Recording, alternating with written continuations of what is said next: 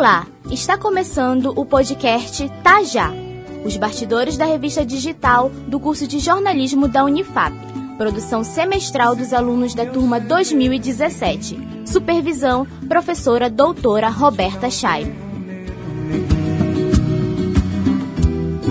Comigo ninguém pode tajar, tajar, tajar. Comigo ninguém pode tajar.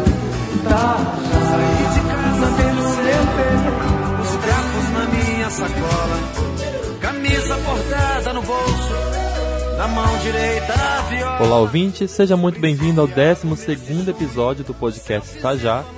Toda semana nós trazemos aí os bastidores da produção da revista digital Tajá, produzida pelos alunos do curso de jornalismo da Universidade Federal do Amapá, para a disciplina de laboratório de produção jornalística. Aqui no estúdio comigo, minha parceira de sempre, oi Anésia, tudo Oi, bom? Cláudia. Olá, ouvintes.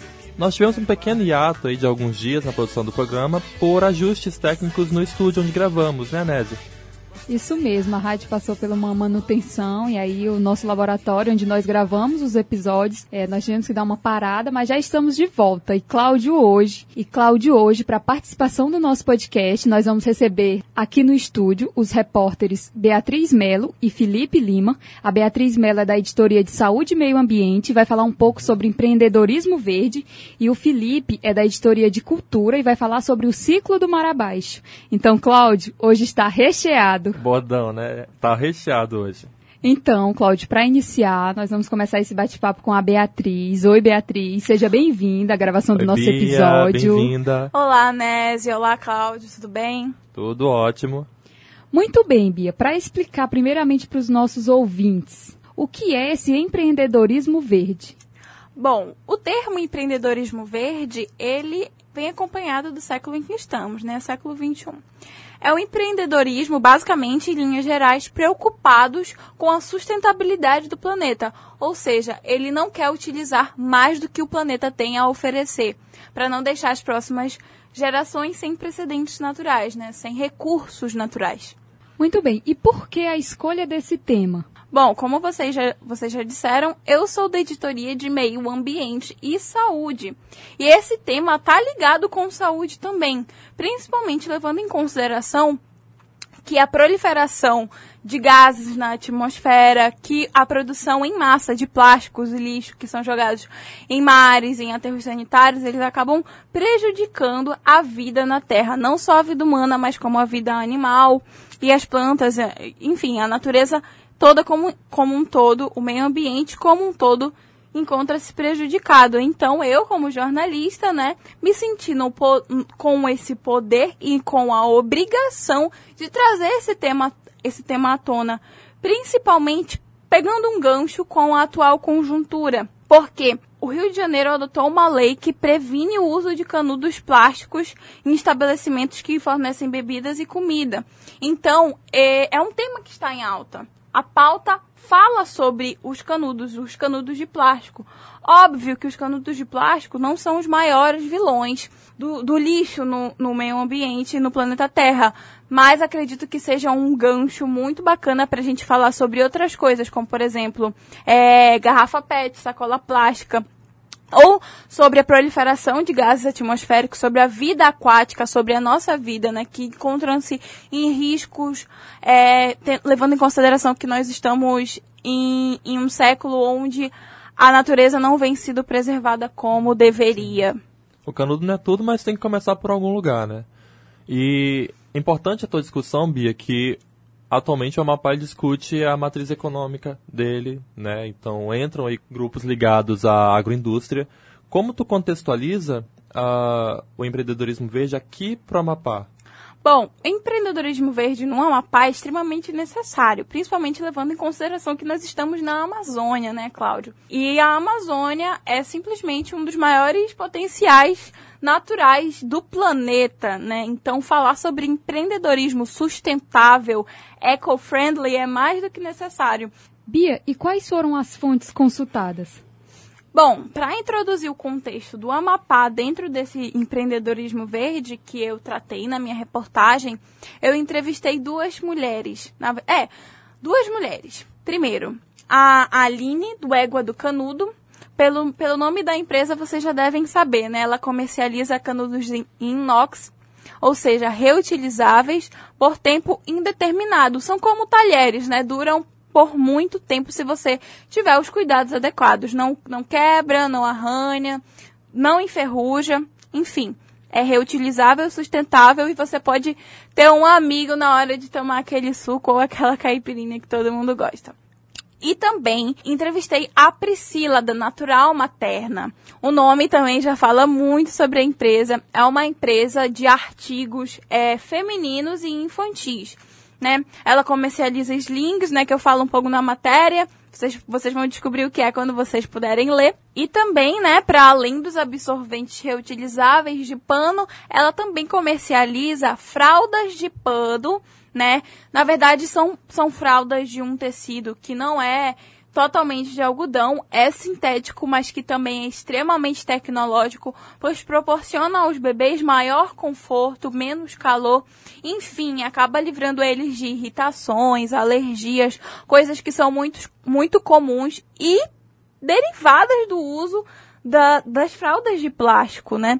Que, que, enfim, trazem vários danos não só para os bebês, mas para o meio ambiente, né? Os plásticos, principalmente das fraldas mais caras, que tem o plástico mais reforçado, levam de 300 a 500 anos para se para decompor. Levam de 300 a 500 anos para se decompor. Então é muito tempo. É bem provável que a fralda que eu usei, que a Nésia usou, que o Cláudio usou, ainda esteja por aí nos aterros sanitários ou rios e mares. É um absurdo, né? Isso, e com essa idade, né, de acordo com a perspectiva de vida aqui no Brasil, são quase seis ou sete gerações. Imagina tudo isso de lixo. É verdade. A gente não pode culpabilizar mães, pais, enfim, a família como um todo, ou as mulheres, né, no caso dos absorventes, porque isso faz parte da cultura, é, principalmente do Ocidente, né, que aderiu o uso de, do plástico em massa. Mas a gente deve sim repensar os nossos hábitos, porque existem possibilidades, mas vale reforçar que não, que não chegam a todos, né? Levando em consideração que a questão social é de renda mesmo, ela pode afastar muitas pessoas dessa ideia de compromisso com o meio ambiente, porque é um pouco mais caro, requer um certo investimento que aos olhos do, de muitos e ao bolso de muitos ainda não é acessível, mas a gente está aí na busca do acesso para todos, né? Aqui no podcast a gente sempre fala do, dos bastidores da produção jornalística. A Anésia perguntou agora das fontes e quais foram as dificuldades que tu enfrentaste. E, Bia, que dá para ver que está bem inteirado no assunto. É, na verdade eu não tive muitas dificuldades. Como eu já disse, é um tema que me apetece de alguma forma.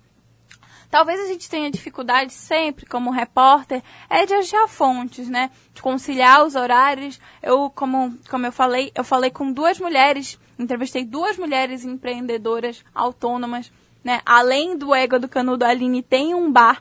Então, é é difícil nesse aspecto, né? De conseguir as fontes, de conciliar os meus horários com, da, com o das fontes.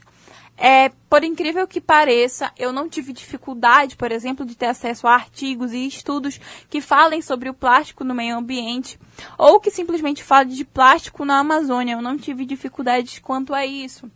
Então, eu considero uma, uma reportagem muito deliciosa de fazer, né? Porque já era uma temática que eu tinha uma certa uma certa compatibilidade, né, principalmente ideológica, mas de conhecimento da causa. E também as meninas foram super solícitas, a gente ajustou os horários e conseguiu fazer as entrevistas e foram maravilhosas. Infelizmente, eu não consegui botar tudo que a gente conversou, porque enfim, tem o um limite de caracteres e todo jornalista que apura bem os fatos tem essa dificuldade, Sofre, né, de né? tentar resumir. Mas eu tentei trazer ao máximo o espírito da causa e repassar ao público essa ideia de compromisso com a terra que tanto nos acolhe e acolheu há tantos anos. Muito bem, Bia. E agora, para finalizar, o que foi que tu mais gostou ao produzir essa matéria? Ah, eu gostei principalmente de conhecer mais a causa sustentável né? Ela já, o termo, ele não é novo, óbvio, mas aplicado à, à ecologia, à sustentabilidade mesmo nesse aspecto, me, me trouxe uma nova perspectiva e uma vontade de ser cada vez mais consciente de repensar se eu devo pegar aquele talher plástico ou aquele copo descartável ou simplesmente é, banir o uso de canudos, né? A, até então eu não tenho um canudo de inox, mas eu venho tentando é, tirar esse hábito do meu dia a dia. Então, para mim, como pessoa, foi bom para repensar. Para mim, como jornalista, foi um prazer falar com o meu público sobre um tema que é tão importante, que não diz só sobre mim ou sobre as meninas que são empreendedoras, diz sobre cada um de nós, principalmente amazônidas, né? Cumpre a função social do jornalista, né? Discutir. Com certeza, discutir, apurar, é, representar querendo ou não, nós somos porta-vozes, né? Nós somos canal sobre tantos temas, então cabe a nós apurar e primá-los. Sempre, sempre temos que ir atrás do que gostamos, mas principalmente nós temos que ir atrás do que é necessário, né? O tema, por coincidência, já era conhecido por mim, mas de forma alguma deixa de ser um tema importante, né? E eu tive que ir atrás, estudei muito para poder escrever uma reportagem coerente, que é nosso maior papel, né? Ser justo e verdadeiro.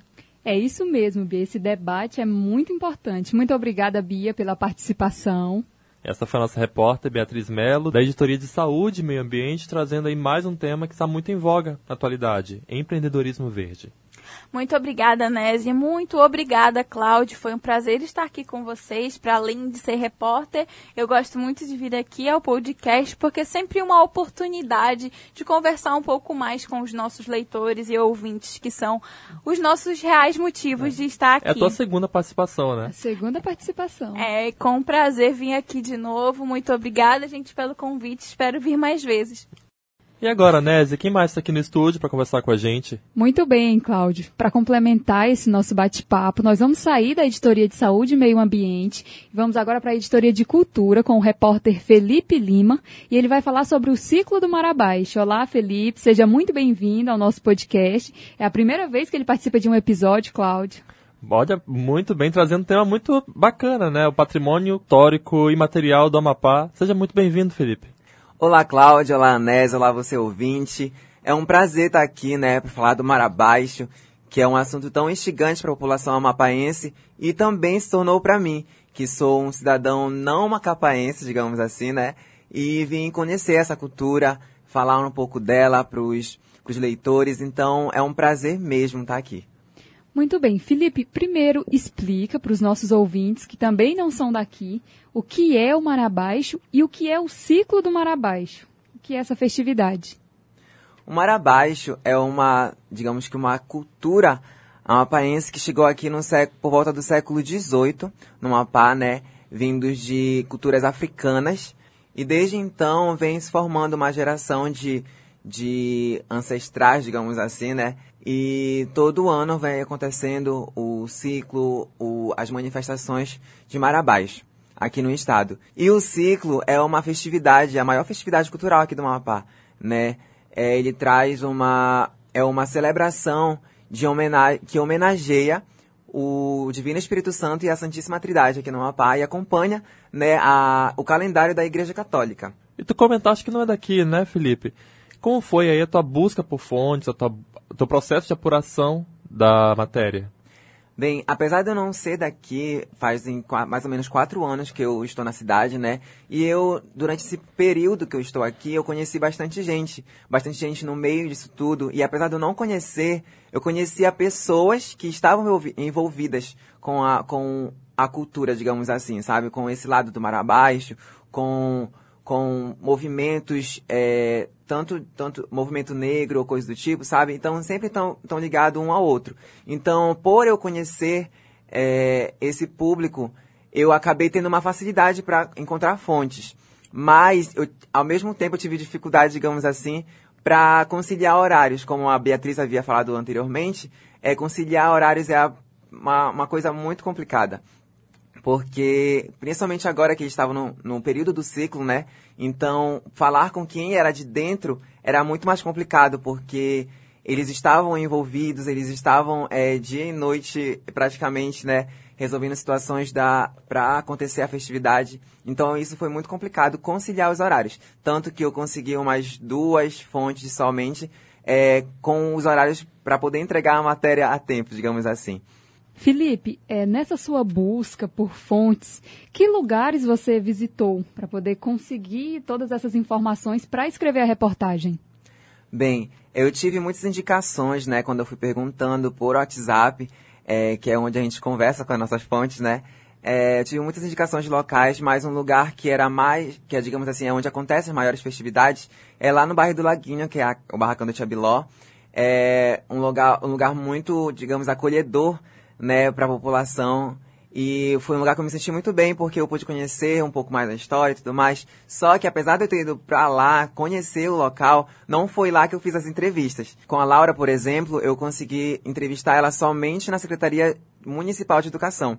Mas foi um local, é, o, o Barracão da Chabiló foi um local muito acolhedor, né? E eu pude ver um pouco, assim, como se dá a receptividade das pessoas lá, né? No local, e é muito acolhedor, como eu já disse anteriormente. E nesse processo todo, o que foi que tu mais gostaste ao produzir essa matéria? Conhecer. Eu, eu fui uma pessoa que realmente não conhecia absolutamente nada do Mar Abaixo, tinha curiosidade, tinha, mas eu não vou mentir que eu me sentia na obrigação, como jornalista, né, é, de estar numa cidade é, em que o Mar Abaixo era, falava tão alto e eu não conhecia ainda. Aí eu falava, meu Deus, eu preciso conhecer um dia. Então essa foi a oportunidade de eu conhecer, de estar tá transmitindo também o que eu conheci para os leitores do Tajá, assim como outros meios de comunicação. E eu acho que essa parte foi a que eu mais me interessei, entendeu? Porque falar com, falar com a Laura, por exemplo, que é neta do Julião Ramos, que é um antigo marabaixeiro, tipo, bem famoso, uma família tradicional do Marabás, foi muito significante porque ela me encheu de informação e triste por não poder passar tudo que ela me, conseguiu me transmitir, entendeu? E falar com a Miri Baracá também, que foi uma pessoa super acolhedora comigo. Foi uma pessoa super, digamos, simpática, me deu muita informação. E foram pessoas incríveis, assim, sabe? Como fontes, como pessoas também são incríveis, de verdade. É, e conhecer essas pessoas foi a parte que eu mais gostei, digamos assim. Cláudio, e as matérias dele já estão no ar. A da Beatriz de Empreendedorismo Verde, a do Felipe também já está no ar. Felipe, agora deixa uma mensagem para os nossos ouvintes para que eles também sejam leitores da nossa revista. Então, tá, já tem muito conteúdo legal, eu pude passar por lá, né? E tá dentro do tá me fez ler todas as matérias praticamente lá, né? Tá inteirado e tem muita produção legal. Recomendo você, ouvinte, aí lá no nosso site, tajarrevista.com e analisar todos os conteúdos que tem lá. Muito, muito, muito legal. É, e é isso. Só vão lá que vai ser muita coisa boa que vocês vão ver. Obrigado. Muito obrigado, Felipe, pela participação. Espero que participe mais vezes com a gente. Eu que agradeço, viu? Obrigado, Cláudio. Obrigado, Anésia, viu? Espero poder participar mais mais vezes aqui, que é muito legal. Muito obrigada, Felipe, pela participação. E Cláudio, além da revista, que o Felipe já antecipou esse acesso, tem também o nosso Instagram, arroba Tajarrevista. Você pode seguir, nele você vai acompanhar os bastidores do podcast, acompanhar os bastidores da revista, vai ver todas as publicações. Se você não, não tem tempo ou tem dificuldade de acessar, pelo site. No Instagram já tem o link, aí você já entra direto. Lá tem os links da, do podcast, os links da, das matérias que, vão, que são veiculadas e do Twitter, da Taja Revista também, né? Uma novidade, voltamos com uma novidade. Agora temos Twitter também, Cláudio.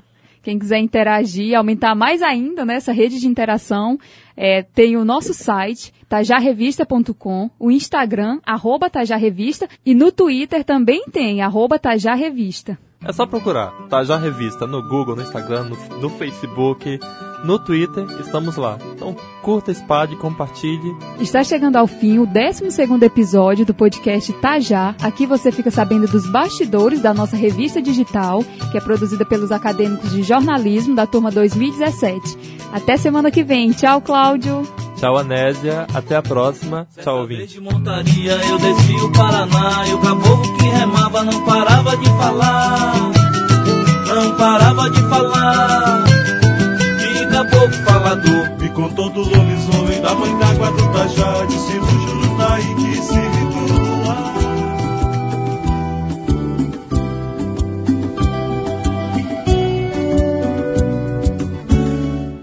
Você está ouvindo o podcast Tajá.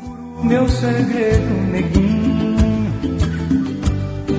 e te não tenho medo, neguinho. Comigo ninguém pode Tajá, Tajá, Tajá.